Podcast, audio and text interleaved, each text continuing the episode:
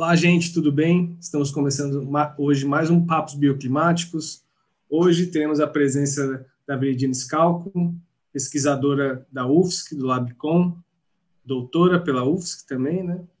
E sócia do Janela Lab, né, consultoria. É, a Veridiana tem uma vasta experiência na parte de conforto e eficiência energética. Ela já trabalhou com o desenvolvimento da etiquetagem, hoje trabalha na revisão da de desempenho na parte de, de desempenho lumínico.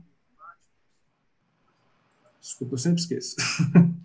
é, e além de revisora de vários periódicos nacionais na área de conforto e desempenho. Veridiana, muito obrigado por ter aceito, aceito o convite e participado dos nossos papos bioclimáticos. Bom, eu que agradeço, Tiago, obrigada, boa noite né, a todos. Para mim é uma satisfação enorme, né, esse convite que vocês fizeram, né, de a gente estar junto aqui conversando um pouquinho, né. Ah, que bom. Ah, né, talvez a maioria das pessoas não saibam, mas a Veridiana é uma parceira muito grande aqui do laboratório, do SICAC, né, sou até suspeito para falar, Veridiana foi da minha banca de mestrado, né? Uma participação dela aqui. Sim. E Veridiana, queria começar né, essa conversa contigo falando um pouco da sua trajetória, né? Que você já está né, algum tempo nessa questão da pesquisa, né, muito envolvida nessa parte de conforto e desempenho. Né, você está num dos locais que é, tem os traba dos trabalhos mais relevantes na área. Eu queria que você contasse para a gente um pouco da sua trajetória, como é que foi isso, né?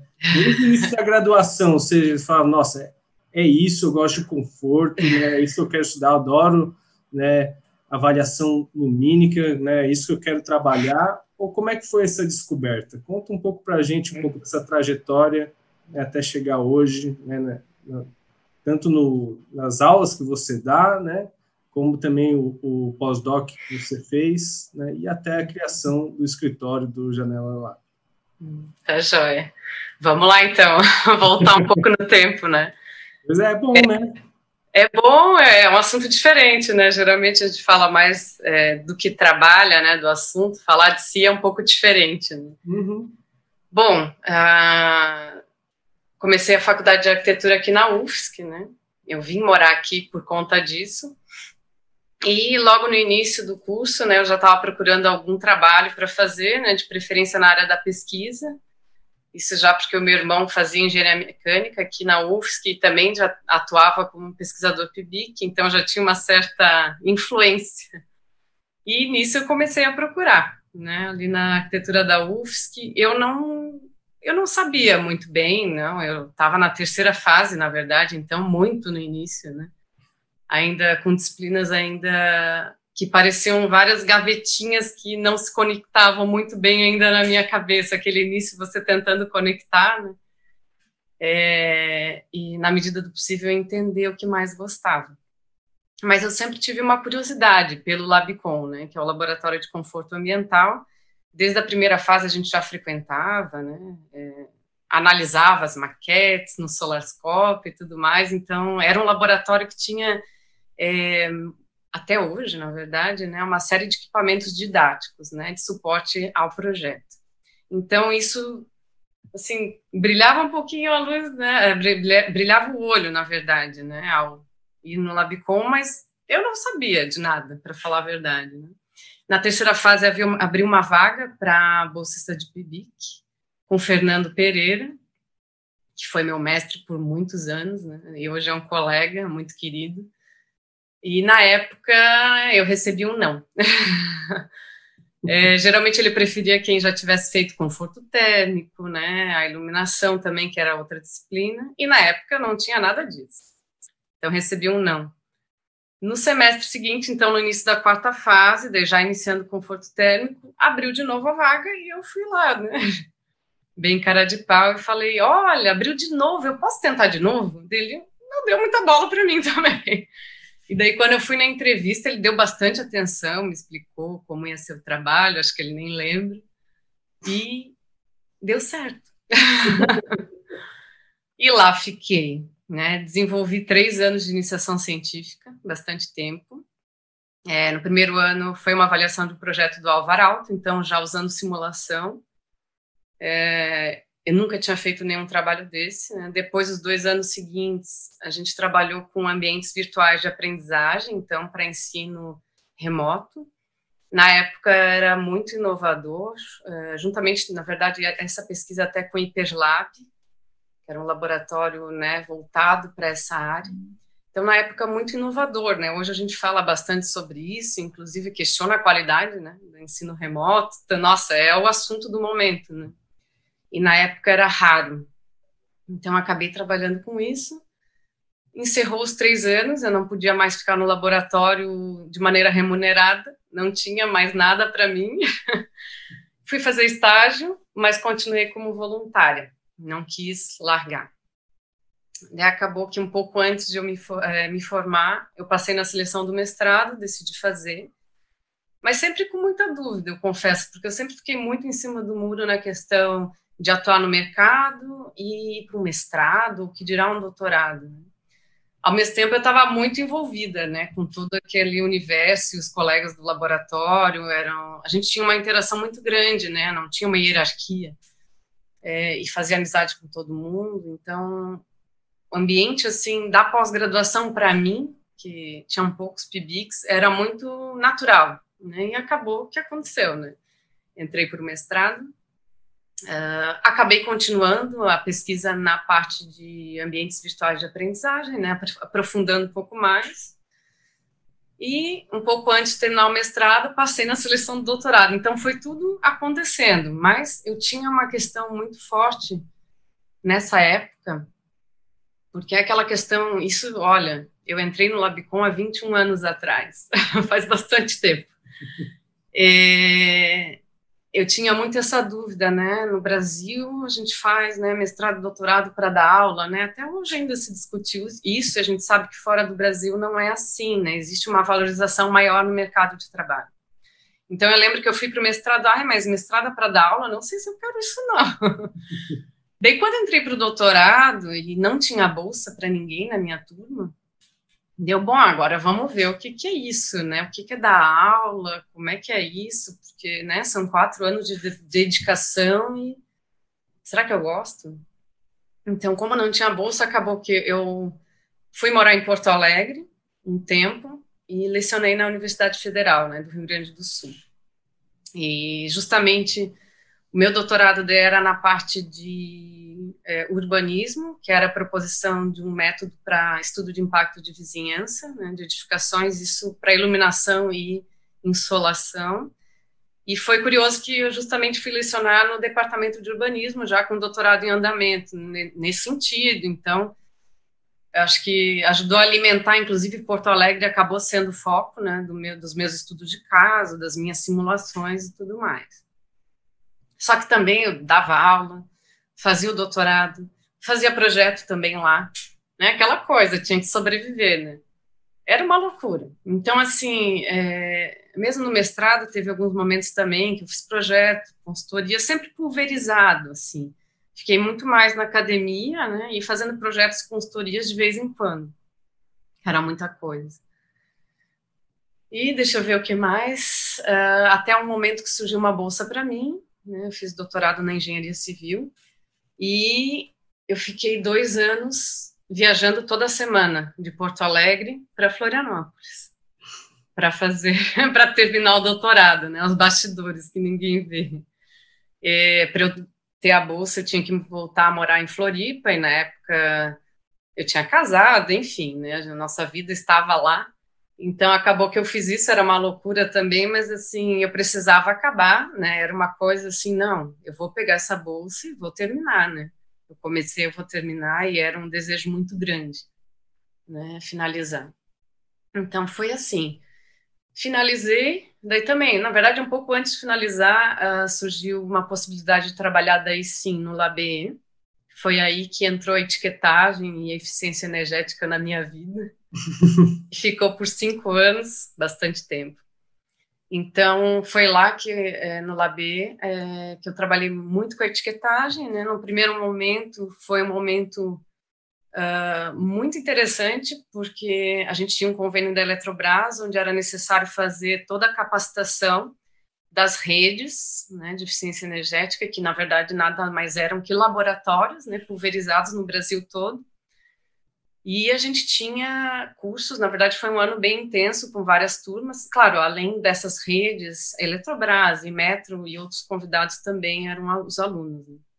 Então foi um desafio muito grande, apesar de eu já ter lecionado. Eram professores, uh, meus mestres, na verdade. Foi ali que eu conheci o Caio, o Caio também foi meu aluno na época. E conheci muita gente no Brasil. Então, esses cinco anos que eu fiquei no LAB foi um momento, assim, de expandir o network, né, na academia e conhecer melhor as pessoas, os trabalhos dos laboratórios, enfim. E também foi um período muito rico é, em função da estrutura, né? O ABE, na época, hoje é CB3E, né? a gente tinha uma série de atividades para cumprir, e as atividades, a gente tinha núcleos, enfim, toda uma estrutura, né, para gerenciar isso, a gente trabalhava, era quase uma empresa, vamos dizer, na questão da organização, porque eram muitas atividades. Né? Então, a gente tinha que né, fazer o site do PBA Edifica, respondia fórum, manual da etiquetagem, daí cursos. Nossa, até a questão também da. Eu lembro muito bem da nossa participação ativa ali é, para a transformação né, do RTQC em obrigatório né, para edificações públicas federais. Foi uma luta muito grande, uma série de pesquisas, documentações e tudo mais, e uma vitória né, no final. Então, assim, foi um período muito rico no sentido uh, então de network, né, de conhecimento e de uma importância muito grande, né? Eu, pelo menos, assim, sou muito grata, né, ao Lamberts que me concedeu essa essa passagem aí nesse período. Foi bem isso, um momento muito rico, acho que do Brasil, né, na questão do desenvolvimento da etiqueta. Uh, depois, o que, que aconteceu? Bom, fiz dois pós-doutorados lá nesse período e surgiu uma vaga para professor visitante na pós-arc da UFSC. É, e eu dei entrada no processo e passei. Então, daí lá fiquei dois anos, então era um serviço remunerado, enfim, né, onde eu só atuava na pós-graduação, né, com pesquisa, a, a, disciplina, né, que eu dava na época até hoje, né, eu leciono o projeto bioclimático, juntamente com o professor Martim, e ao acabar, na verdade, o meu contrato, acabei me credenciando, fui convidada a fazer o processo de credenciamento e estou lá até hoje. Daí agora, né, como voluntária, professora credenciada, daí orientando o mestrado, né, e trabalhando com pesquisa e seguindo na disciplina. Esse meio tempo, daí também eu lecionei um pouco junto com o pós-doc, depois desse vínculo, lecionei na Unisul, que é uma universidade particular aqui de Florianópolis, então fiquei um tempo lá. E no ano passado também, um, acho que deu quase um ano, lecionei na UFSC, daí como substituta, e na área daí, diversas disciplinas, mas justamente na área de conforto ambiental, na parte de iluminação, né, que é a minha área do coração. Então foi uma experiência muito eu posso dizer que emocionante, assim, foi muito impactante estar na sala de aula, no lugar, né, onde é, eu me formei, né, assim, especialista em iluminação. E daí, por última, né, vamos falar nos últimos tempos. Meu contrato foi até maio, então bem no período da pandemia, né, e por uma questão burocrática não foi possível renovar, né, era a intenção do departamento renovar, não foi possível, e eu já vinha me preparando também, o que, que eu vou fazer, né? vou fazer alguma coisa. Continuar na pós, eu continuo. E daí que surgiu Janela Lab, né? Daí que surgiu uh, o que eu tenho feito aí nos últimos tempos. Não sei se tem alguma questão, eu estou falando igual a Falei tanta coisa, passou um filme. Não, pois é, mas é, é, bom assim, até porque eu acho que botar as coisas em perspectiva mostra que, né, apesar. Não estou te escutando, é, Thiago. Não? Está sem áudio. Sério, você não está me escutando? Eu tô. Ainda não. Não. Ah, peraí, eu acho que é o meu. Pera. Ah, tá. ah, agora sim. Está me escutando agora? Lembra aqui. Agora ah, eu estou escutando. Não, é que eu acho muito interessante aquilo que você colocou né, eu acho que até no, eu acho primeiro, né, falando da questão de botar em perspectiva, né, mostra que as coisas, apesar de às vezes não serem, né, ter um, um, plano desde o início até o fim, mas as coisas elas vão uma encaixando na outra, né, meio natural né, esses desdobramentos. Mas eu gostei muito de uma questão que você colocou, né, que eu acho que foi permeando a sua fala, que é que até por uma questão de necessidade não dá às vezes para ah, vou só fazer o mestrado, só fazer o doutorado, né? Existe uma demanda até a nossa realidade né, financeira, é, vamos dizer econômica do Brasil de como é a pós-graduação obriga a gente a fazer outras coisas, né? E que acaba que cria um pouco dessa questão que eu acho que hoje talvez seja mais latente. Você coloca, eu acho que bem que fazer mestrado, fazer doutorado é só para quem vai ser professor né? Uhum. Então, eu acho que fala, é, mostra um pouco daquilo que a gente estava conversando antes, né? Que não existe mais só professor ou só pesquisador ou só consultor, né? Você acaba fazendo de tudo um pouco. É projeto, é consultoria, é pesquisa, é da aula, né? Eu acho que Exato. isso é muito interessante, né? Uhum. Então, não sei, mas assim, queria que você falasse um pouco, porque até por sinal você já leciona há muito tempo essa parte de projeto bioclimático, a parte de ateliê e até depois a gente vai falar da próxima série de lives que tem a ver com isso.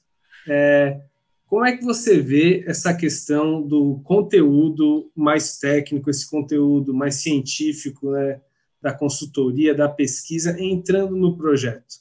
Uhum. Como é que você tem feito nos seus projetos para isso entrar ou nas consultorias que você faz? Uhum.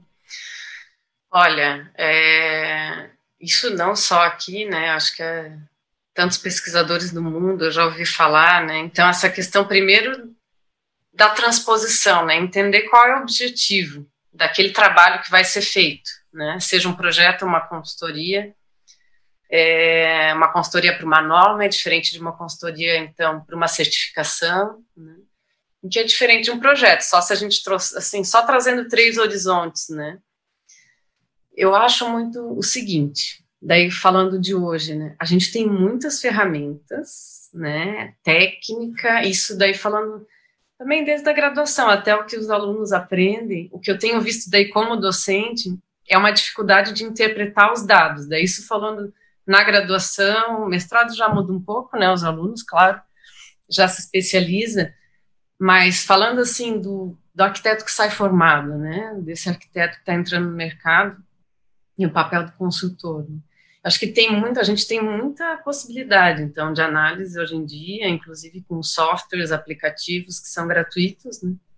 Mas essa dificuldade de interpretação, ela é, assim, uh, em todas as minhas experiências, também como orientadora de TCC e tudo mais, né, mesmo que está ali fresquinho, né, já teve a disciplina de conforto ambiental, a gente vê que nem sempre os alunos conseguem juntar Daí falando nas gavetinhas, né? Aquela disciplina de conforto com a disciplina de projeto. Então, essa questão, daí, claro, a gente poderia falar horas, né, sobre ateliê vertical, horizontal, integração de disciplinas, né? A gente sabe que tudo isso é importante, mas eu vejo essa questão. Nem todo aluno consegue juntar, porque às vezes é o aluno que tem que juntar, né? Se a gente não tem essas relações entre disciplinas, né, é, parceiras, enfim, ateliês, né, que se juntam aí com disciplinas teórico-práticas, acaba que o aluno tem que fazer isso. Então, eu vejo essa dificuldade, então, eu acho que a gente tem que entender que existem ferramentas, mas o que é mais importante, né, porque aprender uma ferramenta tem tutoriais, hoje em dia a gente encontra no YouTube, enfim, mas o interpretar, né, é o mais relevante. O que, que você faz com aquilo? Uhum. Né? Então, se a gente for colocar assim um arquiteto, né, onde ele desenvolve projeto arquitetônico, enfim, né, no escritório dele, aquela correria que a gente sabe que é, né? Ele precisa chegar numa ferramenta avançada? Não precisa. O que, né, o que, que ele tem que garantir para o cliente dele, né? Claro que um projeto de qualidade, vamos falar em termos de conforto e desempenho, né?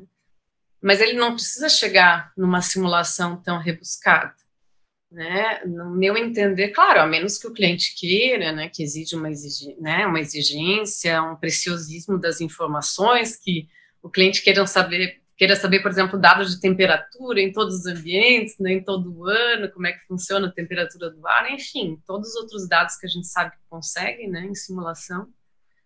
Então, eu acho que, assim, saber diferenciar. Então, existem as boas práticas, né, que os, os futuros arquitetos aprendem na graduação, às vezes tem essa dificuldade de juntar, né, mas que às vezes até com uma consultoria mais é, mais curta em termos de tempo, né, com uma conversa com um profissional, às vezes ali já resolve a entender que aquele projeto está indo no caminho certo, né, para atingir o objetivo, seja conforto, desempenho, enfim. Né. Esse caso é diferente de um, uma norma, né, que a gente tem que cumprir, como é a norma de desempenho, por exemplo, então já é obrigatório, então é outra demanda, que daí nesse caso é mais uma questão assim que eu vejo das construtoras, né, muitas vezes tem dificuldade de fazer a leitura, né, de um relatório técnico, né, dessa consultoria, né, então, mas enfim, daí a gente já tem essa questão daí mais técnica, né, como eu falei, e tem a questão de uma edificação, então, que não está nem nas boas práticas e nem ali na norma de desempenho, que seria a régua, né, do que a gente, a gente divide o que é, é o mínimo, né, o mínimo possível, né, de se edificar em termos de desempenho. E ainda a terceira seria aquela edificação de alto desempenho, daí é aquela questão, né, de uma edificação de excelência, que envolve daí muito mais rigor, né? inclusive nas, uh, nos índices que a gente usa né, para avaliar, não só as ferramentas. Então eu vejo muito claro essas diferenças, né? E um dos anseios, daí eu falo em termos pessoais, é, é uma questão, talvez seja um pouco sonhadora, mas ela é, para mim é muito claro assim que a gente tem mercado para várias né, atuações, mas que a gente sabe que hoje no Brasil uma edificação de alto desempenho muitas vezes, né, ela vai para um é, ela tem uma, uma série de tecnologias né, mais avançadas, é um projeto mais caro, e daí, de repente, a gente se confronta com uma pandemia onde tem, a gente tem habitações que faltam até janelas. Né? Então, para mim, essa dualidade né, das realidades é, é muito dolorido, vou falar assim. É algo que fica em mim e não sai. Assim, eu penso muito em relação a isso. Então, eu acho assim, até falando num leque, né, acredito que hoje a minha geração, as gerações que vieram depois, se a gente for olhar ao nosso redor, né, até comparando com a geração, por exemplo, do meu orientador do doutorado, onde poucos faziam pós-graduação, né, entrava na federal, às vezes ali até nem mestrado, enfim, né, ou só mestrado, e por aí vai. Então, hoje a gente vê como, principalmente as universidades federais, elas não conseguem, né, abraçar esses profissionais que saem super especializados, né, que fizeram mestrado, doutorado, estão super capacitados e tem uma gama de profissionais, bons profissionais, né, e que começam a se colocar, né, como você falou, é na docência, seja, claro, federal aqui eu estou pontuando, mas nas particulares, né, cursos de pós-graduação pagos, é, daí o escritório, enfim, fazendo projeto consultoria, mas eu acredito, assim, que tem campo para muito mais, né? Inclusive para uma diferenciação, né?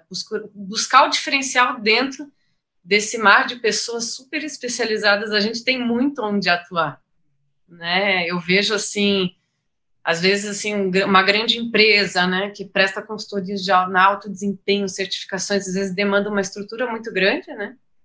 A gente sabe como funciona, né, uma empresa no Brasil, e os encargos e tudo mais, né? Mas se você não tiver todo esse essa equipe, né, você pode ainda fazer, né? Pode fazer para um outro público, com outro objetivo ou num formato viável, para que mais projetos se beneficiem, né? Claro, talvez não seja o alto desempenho, mas se beneficiem para a gente trazer justamente aquela questão, que é conforto, bem-estar e saúde para os usuários, né? Então eu acredito muito nisso, de coração, assim, que a gente tem muito campo para se diferenciar, mesmo trabalhando, né, em conforto no Brasil. Pois é, eu, eu acho que assim, né, às vezes a gente se espelha muito em outros países, né, a gente tem desafios muito diferentes, às vezes a gente não precisa pensar só no edifício de alto desempenho, né, uhum. a gente tem, é, tem uma gama muito maior de atividades para acabar né, se envolvendo. Mas acho Exato. que você tocou num ponto muito importante, né? Que a, o perfil do profissional também está mudando. Né? Então, às vezes, está se capacitando mais, está se especializando, Exato. mas talvez o mercado ainda ele não é, se transformou de certa forma para absorver da melhor forma esse profissional, né? Exato. Então, é, eu acho que assim até foi um tema um pouco recorrente nessas últimas lives perceber assim, né, que no caso foram né, profissionais que têm se especializado muito, têm conseguido né, colaborar com diversos profissionais, mas o nosso mercado ainda tem um pouco uma mentalidade que o arquiteto ele vai fazer tudo, né? Daquele que faz o design de imóveis, objetos, interiores, arquitetura, né? O urbanístico e, e até mais coisas, né? Uhum. Não tem uma rede de colaboração, mas muito do que foi apresentado aqui são pessoas que tenham conseguindo desbravar isso e criar essas redes, né? Exato. o que, você acha disso, Veridiana? Você, como é que está sendo a experiência com janelas agora? Uhum. Bom, Janela Lab, como é que foi, né? uh, ele iniciou em abril, então, na verdade, iniciou no Instagram, né? Vamos colocar assim, né? Um meio de comunicação. Já antevendo a questão do meu contrato, né? E que eu e era uma coisa que eu tinha muita vontade de participar.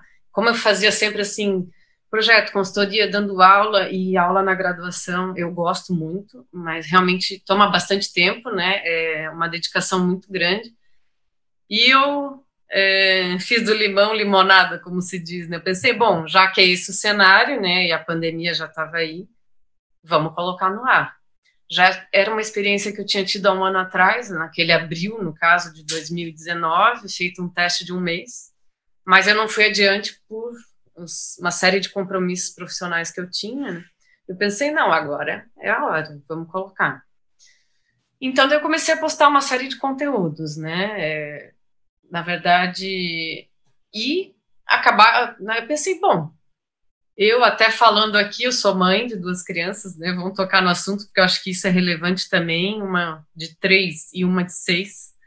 Né? Então, a maternidade também ocorreu no meio de tudo isso, né? Eu sempre é, me desdobrei para conciliar, né? Apesar do trabalho que dá nos bastidores, eu acho que a maternidade ela é, é eu acho que ela é, para mim, né, ela é propulsora, assim, ela me coloca com mais vontade ainda de fazer o que eu gosto. A verdade é essa, né, de, fa de fazer a diferença, de tentar fazer a diferença, né, e de tentar é, atuar da melhor maneira, né, como eu aprendi.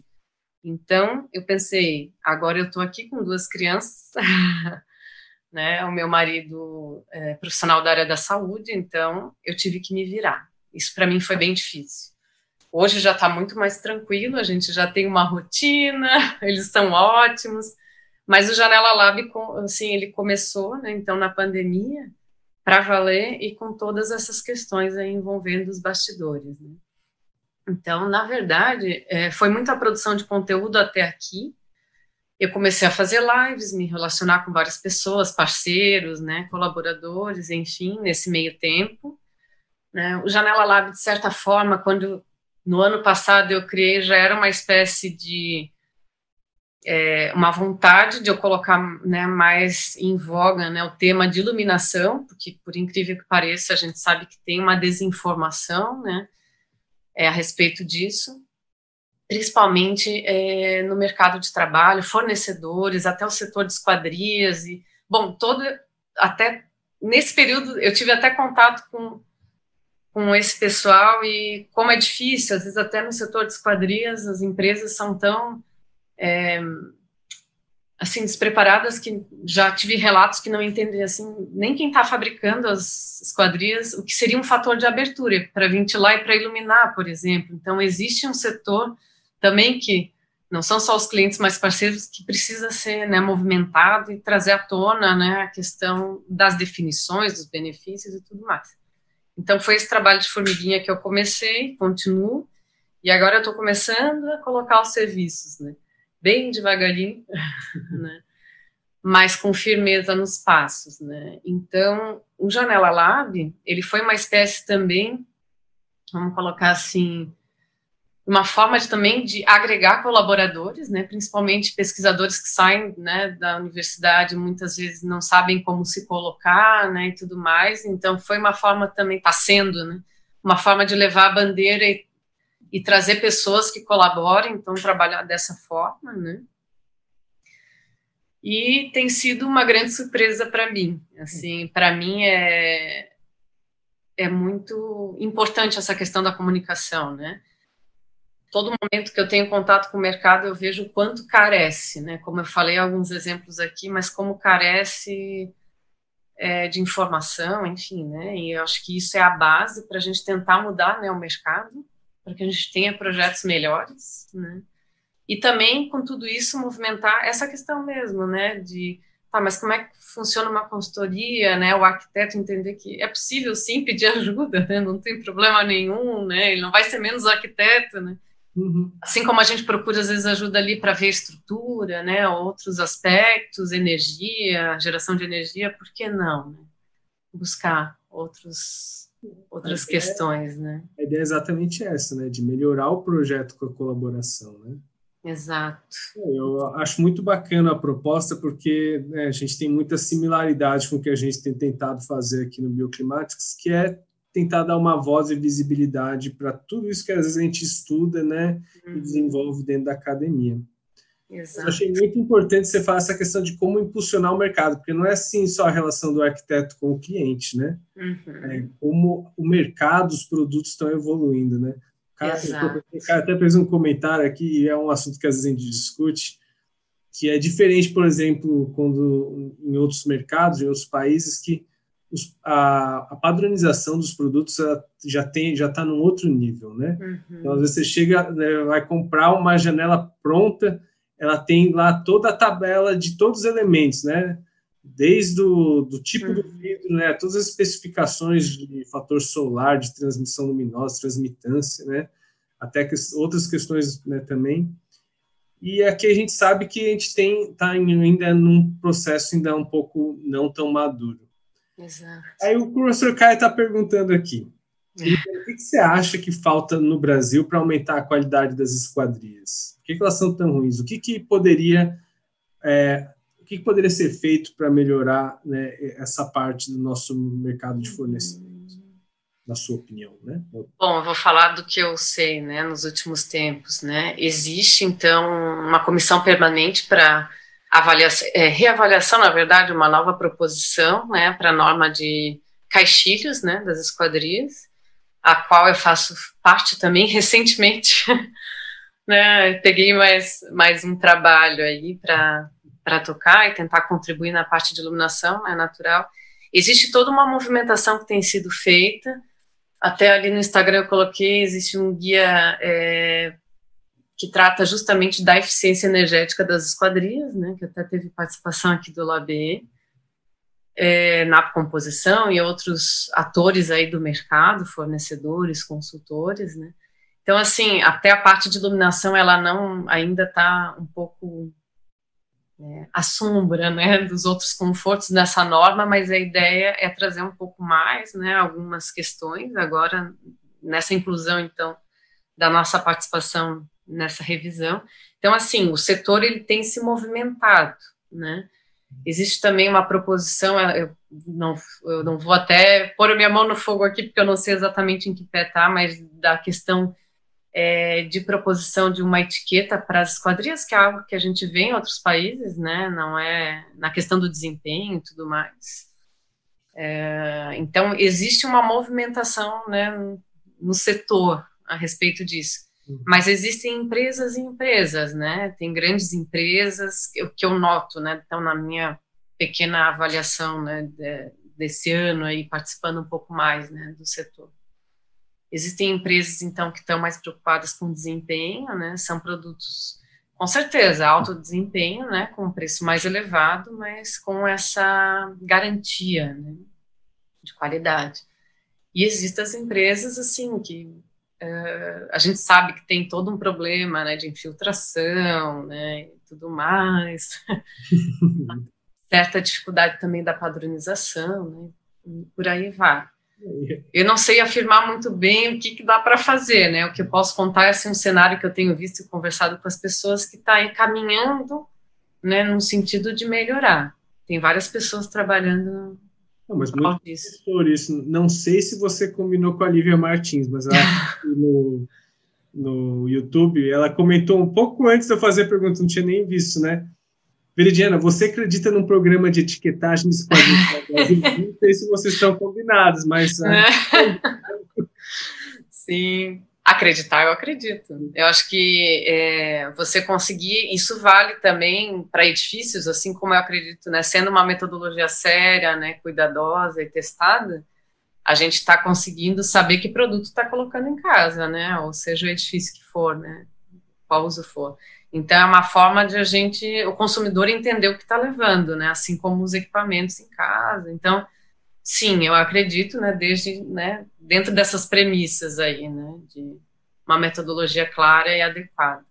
Não, e é muito interessante isso que você coloca, porque é, conversando com a Kellen Dornelles, ela estava falando da questão de tintas, né, de, ou de outros sistemas, né, ela também está muito envolvida com telhas, né, então, é, falando exatamente disso, uma contribuição muito importante que a academia pode ter, né, é ajudar a levantar essa régua que nem você falou na questão, por exemplo, de padronização de normas, né? Então é, é uma forma que né, a gente tem como contribuir não só com o consumidor final receber um produto melhor, mas impulsionar Exato. o mercado numa direção mais positiva, vamos dizer assim, né? Exato, e a questão até da norma, de trazendo a questão da norma de desempenho, é um trabalho que a gente está desenvolvendo há um bom tempo, não só, no caso ali, o nosso grupo, a parte de iluminação, né, mas outros grupos também, as outras partes. É um trabalho muito sério no sentido de que é feito, claro, tem um trabalho bem grande na academia e ele é todo voluntário, não tem custeio para isso, então é por amor à camisa mesmo, né? Mas tem uma série de pesquisadores, então, que estão atuando. Existe a colaboração de diversos consultores, né, de grandes empresas, né, no país, testando, ajudando a ver, não, mas será que não muda? Como é que faz? E uma série de apresentações que são feitas agora com a pandemia, até nem tanto, mas de levar né, esse trabalho, levar para o setor da construção civil e discutir, né? Então, não algo que seja feito né, é, entre quatro paredes, né? Tem uhum. muita colaboração né, de vários setores para que ande, que realmente seja uma metodologia coerente, né?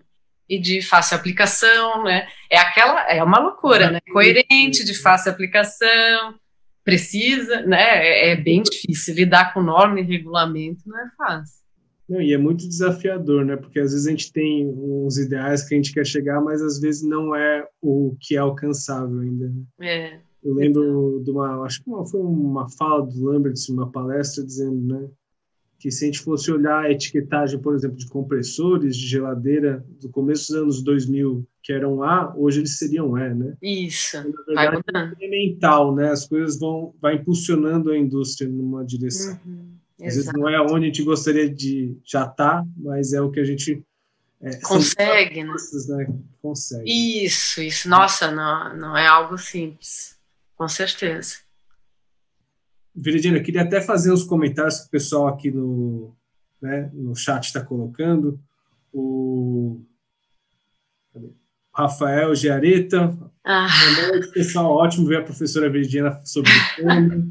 né? Caio também está falando aqui. A Lívia Martins também, né? Também está Veridiana super querida. O pessoal está lembranças lá do chat. Legal. E aproveitar aqui, já que você super especialista, né? Eu acho que você comentou bem. Eu acho que essa questão de simulação a gente tem, não basta ter a ferramenta, tem que entender, né? simular. Na verdade, né? Quando a gente fala aqui com os alunos nos cursos, é simular é a parte do meio, né? O que vem antes e o depois, que é o trabalhoso, que é o que pode realmente te ajudar. Né, e aquela coisa, às vezes não precisa ser a ferramenta mais complexa para conseguir te ajudar. Muitas uhum. a carta solar é a das uhum. que são mais úteis, né? Mas falando nas ferramentas de simulação propriamente ditas, né? Você teria alguma recomendação de uma ferramenta, né, de, vamos dizer, introdutória para as pessoas, ou que você recomenda aprender, algumas dicas assim, que você tenha nesse sentido? Isso no geral? Conforto em geral? Conforto em geral, no mínimo, o que você preferir. Olha, eu vou falar, bom, a questão da insolação, vou te dizer que eu sou fã da carta solar. Eu acabo usando a carta pura e simples. É, tem aquele programa que está disponível no Labê do site, né, que é o Solar. Uhum. Dá para fazer máscaras. Tem um programa que eu estou para testar aqui, o. Ai, esqueci o nome dele. Ele vai matar. um querido lá do Paraná que está fazendo um, uma ferramenta. Depois eu posto nos comentários. Eu, eu, acho que eu vi, eles postaram no grupo de conforto, né? Isso. Só que daí ainda deu uns bugzinhos e eu não consegui testar. Eu estou para testar, então ele também vai fazer as máscaras. É, tem o programa Apollos, que foi desenvolvido aqui no Labicon, também faz máscaras, então também trabalha, além de simular né, iluminação natural artificial, é um programa bem completo. Também tem tutorial no YouTube, né? Então dá para aprender, é gratuito, né? Importante colocar.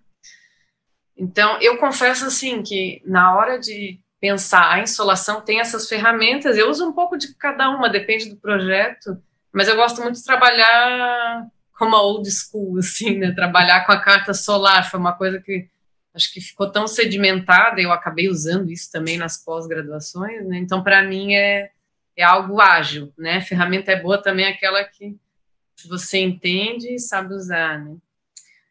Uh, iluminação natural, claro, também está ligado a isso, né? A geometria da insolação, de uma maneira rápida, Claro, para saber dados mais precisos tem que simular, né? A gente usa Pollux e também a combinação do Rhinocero, Grasshopper e o Diva né, no Labicon. Uh, dá para fazer parametrização, então fazer uma série de simulações né, ao mesmo tempo, então facilita bastante.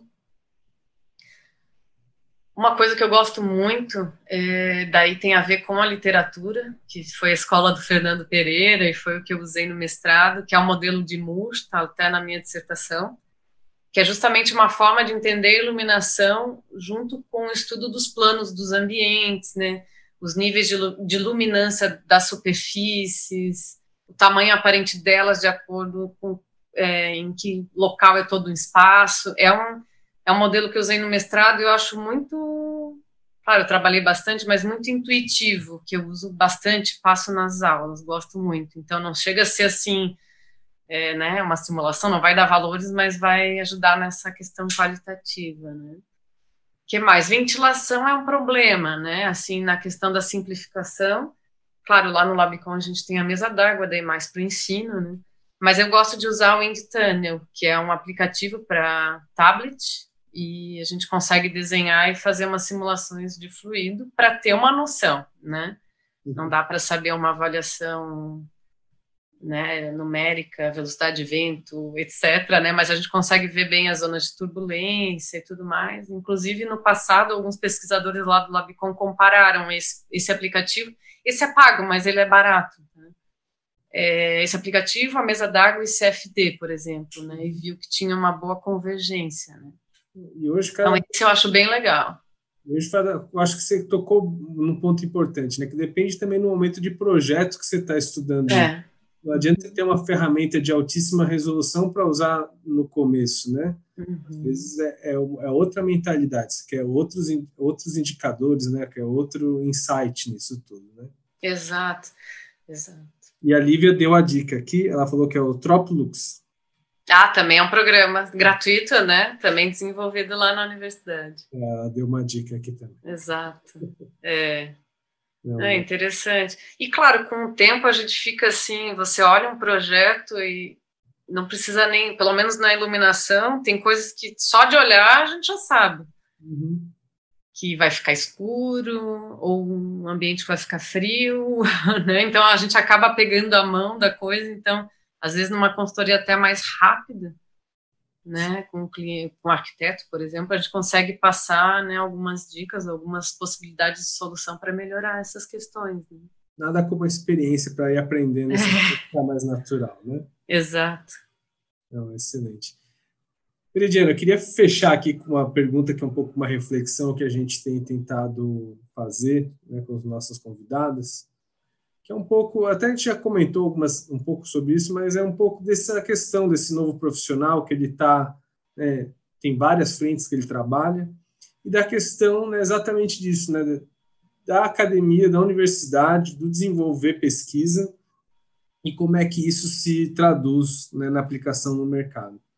Queria saber a sua opinião sobre isso, como é que você enxerga uma forma da gente pensar, né, como é que seria uma alternativa para a gente melhorar essa passagem, essa disseminação de conhecimentos, né, como a pesquisa possa ser mais aplicada, e até um pouco naquela questão que você traz, trouxe desde o começo, né, desse profissional que é muito especialista, que agora tem cada uhum. vez tem crescido o número, como é que né, pode ter essa né, intermediação, como é que ele pode se inserir melhor no mercado, até para as pessoas que estão assistindo a gente poderem se inspirar, às vezes se identificam, uhum. né, para saber um pouco também o caminho a trilhar. Uhum. Eu tenho uma mente bem aberta, né, e acredito muito na a pessoa tem que fazer o que ela gosta, né? Acho que se a gente trabalhar sem gostar não adianta, né? Por exemplo, né, se a, mesmo que tenha super se especializado, né, e queira dar aula, daqui a pouco vai passar, sei lá, ir para o mercado, fazer consultoria, mas não gosta disso, não vai funcionar, né? Então a primeira coisa, acho que a pandemia ajuda bastante isso, né, nas reflexões internas que a gente faz, entender onde você se sente mais à vontade, né? Primeiro ponto, né, para ver se vai para um lado, vai para o outro. Segundo ponto, eu acho que é, empreender não é para todo mundo, né? Assim, abrir uma empresa, a gente sabe que tem que né, desbravar e ter o perfil, então avaliar se é esse o caminho, ou daqui a pouco colaborar com uma outra empresa, né? Juntar forças. Então, tentar, eu acho que olhar para dentro. Né? Acho que esse é o ponto. E acho que um ponto, então isso é muito autoconhecimento, né? Na minha opinião para mim é muito natural estar em um lado ou no outro, docência ou no mercado, porque eu sempre fiquei em cima do muro, a verdade é essa, eu sempre gostei muito da prática também. Mas um ponto crucial, eu tive pensando muito esses dias, essa questão, como eu falei, né, é, é que a gente acaba se especializando e se afundando tanto nos livros, né, nos artigos e sabendo tanta coisa, né, e a gente sabe que tem muita coisa para mudar no mercado. Então, a comunicação eu acho fundamental e hoje a gente tem muitos canais, né? É o que a gente está fazendo aqui, por exemplo. Então, se você quer trabalhar numa área, eu acho que tem que é, usar as redes sociais para isso, né? Criar laços, né? Não usar só para divulgar trabalho, mas criar uma rede social mesmo, né? E conhecer pessoas e acho que isso é fundamental. Acho que quanto mais gente, eu acredito nisso, quanto mais gente né, capacitada conseguir transmitir de uma maneira fácil e didática, isso o professor aprende super bem, né? Então a gente tem esse lado, explica uma vez, explica outra, não entender, explica outra. Né? Eu acho que a gente tem que testar nossas formas de comunicação e levar, transpor para essa linguagem que ela não é científica, ela não é acadêmica, para que a gente consiga sensibilizar as pessoas em relação à importância do tema não tem receita, né? Às vezes é tentativa e erro, mas eu acho que assim, saber o que quer, né? Ou pelo menos testar, vai por um caminho, não gostou, vai por outro, achar o que gosta e a gente tem que mudar a forma de comunicação, com certeza. Quando a gente começa a comunicar de um jeito mais simples, né? Fica muito mais fácil, né? E daí você consegue, você acaba recebendo relatos das pessoas. Isso é muito curioso. Então, é, se as pessoas estão conseguindo absorver, daí você já consegue ver, opa, tá dando certo, as pessoas estão entendendo e, e, começando a valorizar, dar importância. Muitas vezes aqui, até falando, daí eu falo até do sul, no interior em geral, né, locais que fazem muito frio, né, eu tenho parentes no interior. Quantas vezes falo assim, ah, mas hoje tá muito frio, né, mas a casa, nossa, assim, um projeto sofrido, né, em termos de conforto então, janelas inadequadas, materiais para as paredes, espessura, espessuras assim muito finas. Mas é o clima, né? Quer dizer, não o clima, o tempo que está muito frio, né? Não é a casa parece que não poderia ser melhor. Então existe essa desinformação também. Pode ser melhor, pode não ter tanto custo, né? Pode ser adequado. Acho que vai mais ou menos nessa linha. A gente tem que informar muito mais. Verdade, eu acho que essa é mensagem da, de como usar as redes sociais é um pouco da uhum. história da simulação, é só uma ferramenta, a gente que tem que se apropriar e saber utilizar Exato. da melhor forma, né? Exato. Mas é muito bom, Veridiane. Parabéns pelo Janela Lab, porque eu acho que é o espírito disso mesmo, né? Da gente conseguir pegar esse conhecimento tentar transformá-lo numa forma que a gente possa disseminar e realmente ele ser mais útil, né? Uhum. É isso aí. Diana, queria agradecer muito a sua presença, foi um prazer, é, você sempre muito simpática, né? sempre muita coisa para passar, a gente aprende muito. Só queria agradecer. Se tiver alguma palavra final. Bom, eu que só tenho a agradecer, né? Foi uma honra estar aqui com vocês, né? A gente sente em casa, né? É, junto com vocês. E, bom, eu agradeço e fico à disposição, né? Do que precisarem. Ah, legal. Eu sei que cada vez mais tem, tem tido mais contatos. O Caio me conta um pouco das parcerias que vocês estão desenvolvendo. É sempre muito bacana.